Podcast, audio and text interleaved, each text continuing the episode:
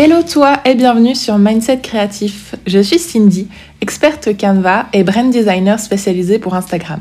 Ma mission dans mon business, c'est d'aider les autres entrepreneurs du web à attirer leurs clients grâce à leur visuel et l'outil simple et accessible qu'est Canva. Si ça t'intéresse, tu peux trouver tous mes tips sur le sujet sur mon compte Instagram @graphicmedia, au travers de ma newsletter ou encore dans ma formation Canva Power si tu veux pousser tout ça un peu plus loin.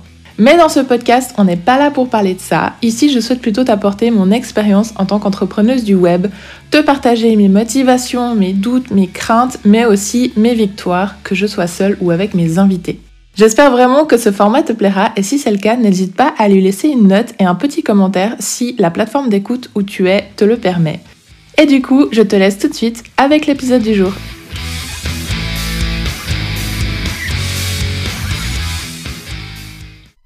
Bienvenue, bienvenue dans un nouvel épisode et je suis certaine que cet épisode va te plaire parce que c'est un sujet sur lequel je reçois toujours énormément, énormément, énormément de questions.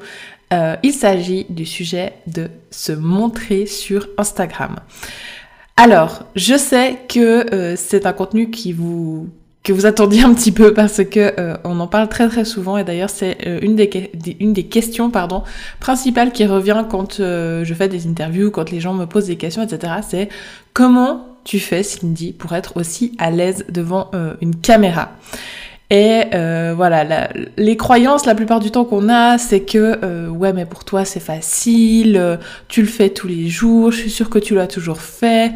Euh, ça semble super naturel, euh, limite euh, genre c'est inné, j'ai eu un, un, don de Dieu par rapport à ça, enfin bref. c'est toujours hyper drôle d'entendre ce genre de choses parce que la réalité est complètement autre.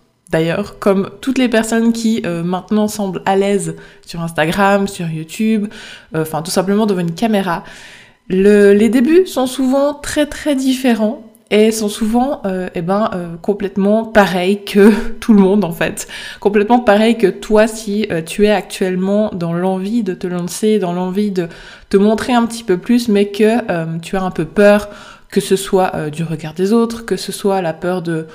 Je, je sais pas trop ce qu'il pourrait y avoir comme peur autour de ça. Moi je sais que c'était principalement la peur du jugement, du regard des autres. C'est la peur principale qu'on a en général quand quand on hésite à se lancer, mais quand on a très envie. Donc euh, voilà, j'étais exactement comme ça il y a euh, pas moins d'une année seulement. Il y a une année, euh, mon compte Instagram c'était pas du tout ce que ça est maintenant. les stories c'était inexistant. Les reels, j'en parle même pas. Je sais même pas si ça existait à l'époque. Enfin voilà, c'était vraiment très très différent et je pense que je suis partie absolument. Enfin c'est pas je pense, c'est je suis partie du même point que tout le monde. Et du coup, je voulais retracer un petit peu ce parcours et euh, quelles ont été pour moi les quatre étapes clés qui euh, m'ont vraiment aidé à pouvoir euh, bah, me montrer plus facilement en caméra. Donc voilà, c'est le sujet du jour. et puis, on va commencer tout de suite. Donc comme je l'ai dit tout à l'heure, tout le monde pense que c'est simple pour moi, que je l'ai toujours fait, que c'est naturel chez moi. Et j'ai envie de te dire eh ben, que heureusement, c'est pas le cas. Heureusement, pourquoi je dis heureusement Parce que ça veut dire que bah du coup, si moi j'ai réussi à le faire, n'importe qui peut réussir à le faire parce que vraiment je suis partie de rien et que peut-être bah du coup ça va pouvoir te donner euh, l'espoir en fait et te montrer que surtout c'est possible. Donc revenons un petit peu en arrière. Il y a une année, il y a une année, mon compte Instagram c'était mon portfolio. Comment te dire qu'en fait, euh, voilà, à l'époque, j'avais vraiment euh, les, prestations d'une graphiste, euh, d'une graphiste de quartier, un peu, voilà, je créais des, des, logos, des cartes de visite pour les entreprises auprès de chez moi, etc. J'avais pas du tout cette vision d'ensemble que m'offre maintenant l'entrepreneuriat en ligne. Donc voilà, mon compte Instagram c'était un portfolio, mon, ma photo de profil c'était mon logo, pas celui que j'ai actuellement d'ailleurs. je l'ai changé un petit peu depuis, mais c'était mon vieux logo. Euh, je vous voyais tout le monde, forcément. Hein. Pour moi, c'était euh, un compte Instagram business. Il faut que je vous voie, il faut que je sois pro, gna gna gna. Enfin bref, voilà. Et puis surtout, euh, je me cachais en fait. Je me cachais derrière mon entreprise. Je disais nous.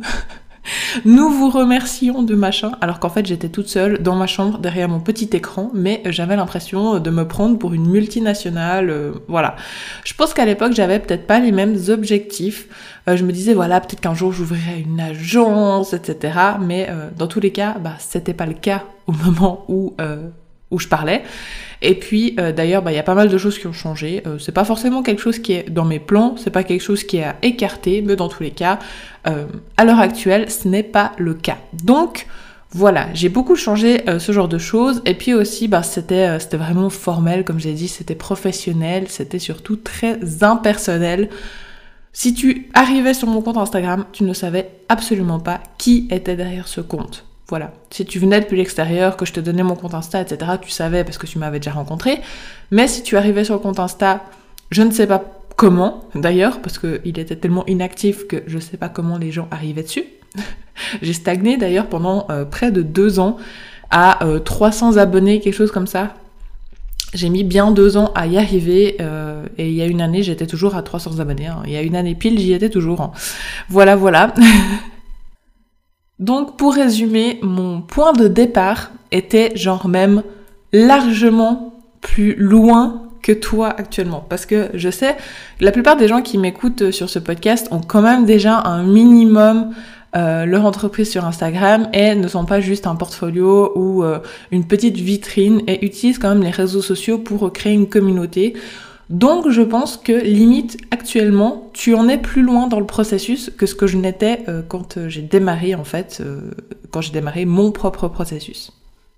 Si on devait énumérer les raisons de pourquoi je ne me montrais pas et pourquoi mon entreprise c'était graphique média et il n'y avait jamais de Cindy là-dedans, peut-être ça serait, enfin ça pourrait s'expliquer par un peu l'éducation entrepreneuriale que j'ai pu recevoir euh, que ce soit de mes proches, que ce soit aussi de, bah de, de, de l'école, des formations que j'ai eues, etc. C'est pas, euh, c'est pas quelque chose qui est euh, très inné. L'entrepreneuriat en ligne, les entrepreneurs en ligne, etc. Enfin, il y a une année, je connaissais pas ce monde-là. Et, et, du coup, je pense que j'avais une idée vraiment très biaisée de ce que devait être une entreprise, de ce que devait être un business. Euh, j'avais vraiment cette idée hyper formelle que voilà un entrepreneur euh, c'est quelqu'un d'hyper sérieux, euh, quelqu'un de très droit, enfin voilà c'était c'était pas du tout en fait la vision que je voulais avoir, mais c'était un peu le, le conditionnement dans lequel j'étais à l'époque en tout cas.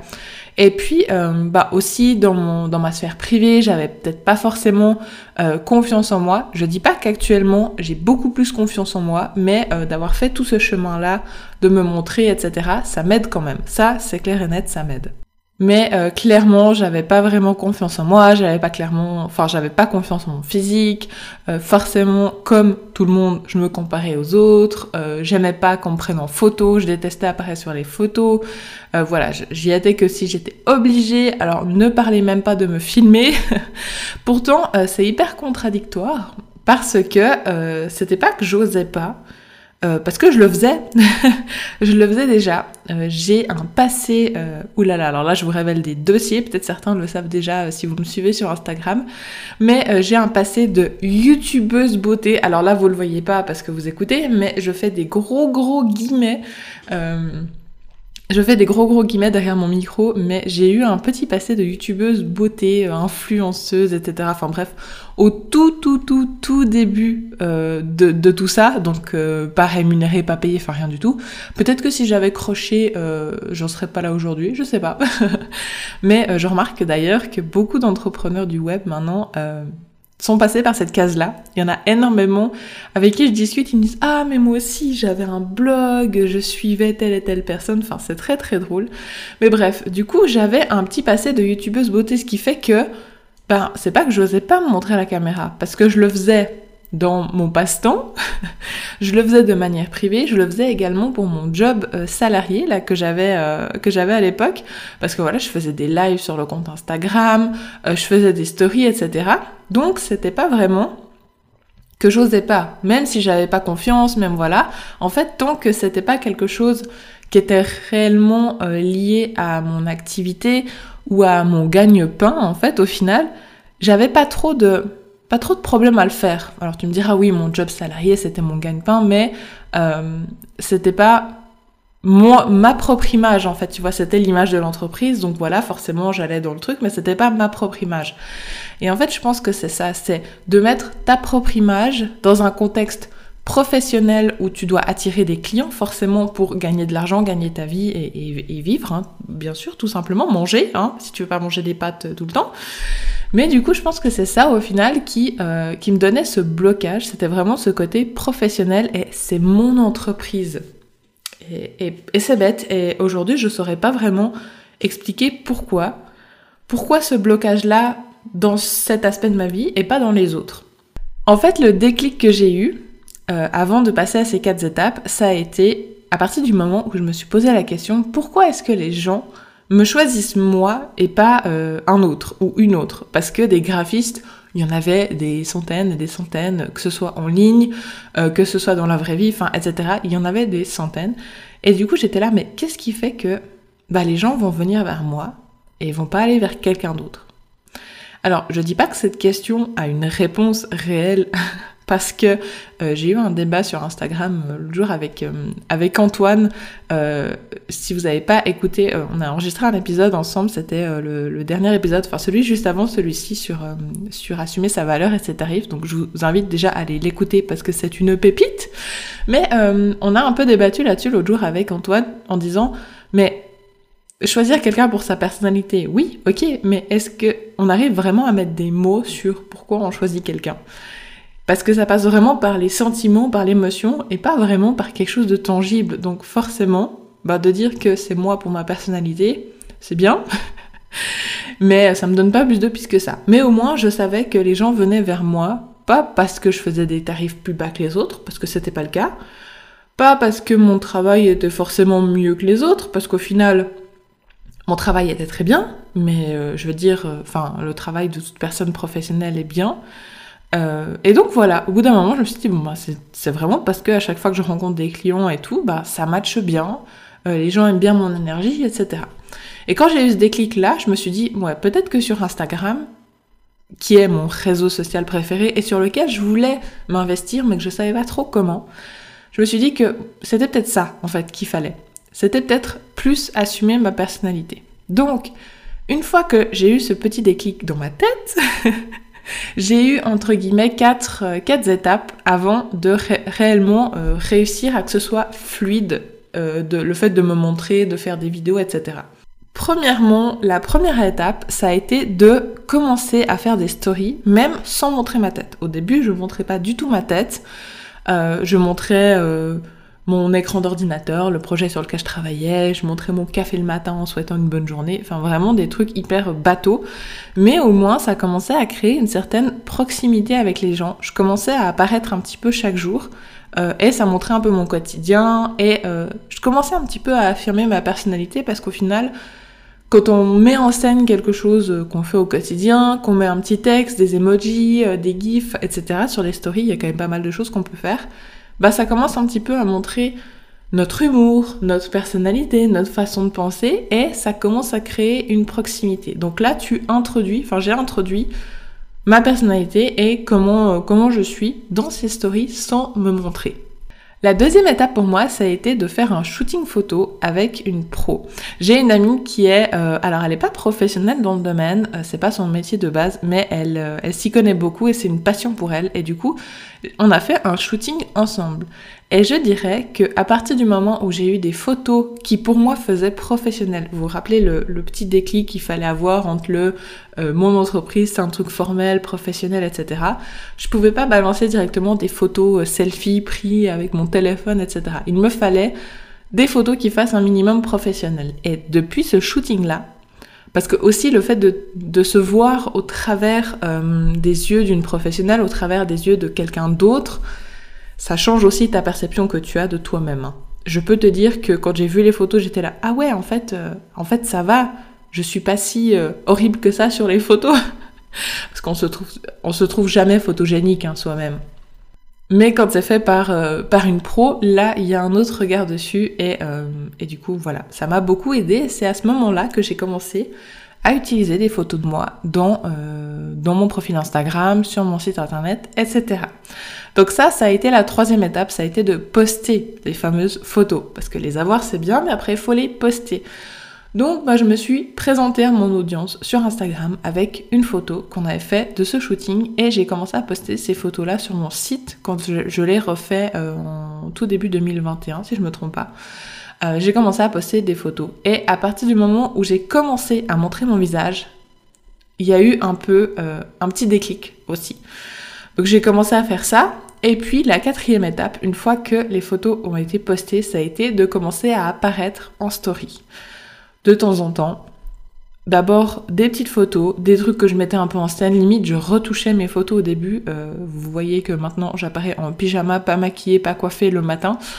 Maintenant je m'en fiche, mais au début je retouchais mes photos, j'étais hyper euh, hyper attention, je faisais hyper attention à ce que je postais. Euh, si tout d'un coup mon fond il y avait un déchet ou, ou quelque chose de pas rangé, je rangeais, je refaisais la story. Bref, j'étais euh, beaucoup trop euh, beaucoup trop exigeante en fait avec moi-même. Mais c'était un début.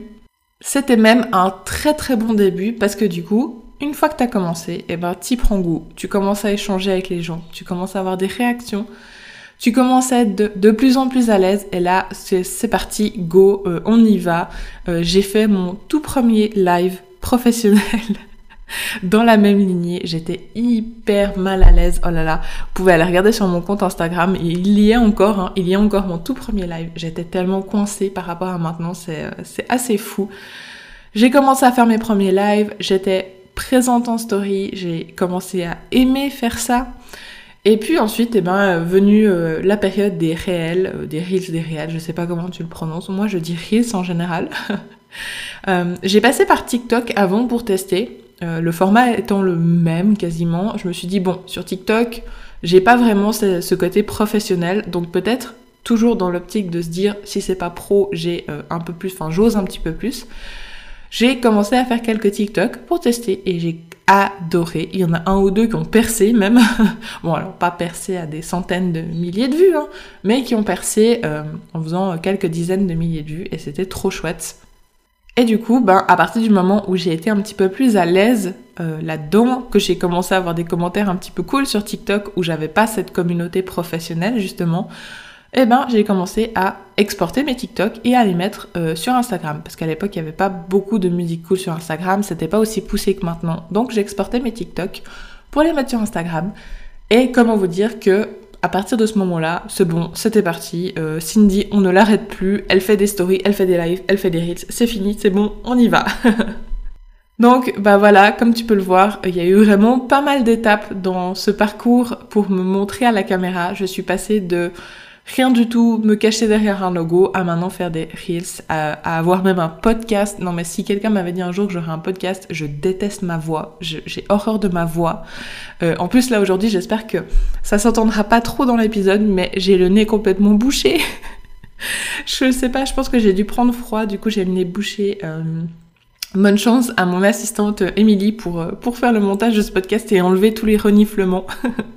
Pour conclure, euh, donc, allez-y à votre rythme et surtout faites-le si vous avez envie de le faire. Si c'est quelque chose qui vous donne envie, que vous avez envie de vous montrer, etc., faites-le petit à petit. Euh, essayez peut-être de suivre les étapes que je vous ai dit, euh, qui ont marché pour moi. On ne sait pas, peut-être que ça peut marcher pour vous aussi, mais trouvez vraiment votre équilibre. Et surtout, le conseil que je peux vous donner, c'est que si vous n'avez pas envie de le faire, ne vous forcez pas. Parce que c'est là où ça fonctionnera pas, c'est si vous vous forcez. Si pour vous c'est une contrainte de le faire, euh, ça se verra, ça se ressentira forcément quand vous apparaissez à la caméra et que ça vous fait chier. Hein Désolé d'être cru dans les termes, mais que ça vous fait chier d'être à la caméra, ça se verra. Donc surtout, faites-le si vous avez envie de le faire. Essayez si vous avez envie de le faire. Voilà, c'est le seul conseil que je pourrais donner et je pense que ça peut être pas mal comme, euh, petit conseil de fin. Voilà, c'est la fin de l'épisode du coup. J'espère qu'il vous aura plu. Euh, n'hésitez pas à venir me dire sur Instagram ce que vous en avez pensé, n'hésitez pas à le partager aussi autour de vous, ça pourra aider peut-être d'autres personnes qui euh, n'osent pas pour l'instant se montrer mais qui ont euh, de très belles choses à montrer. Et puis du coup, ben, moi je vous souhaite une très belle journée, soirée, week-end, voilà, ça dépend quand est-ce que vous écoutez cet épisode. Et puis on se retrouve très très vite pour un nouvel épisode.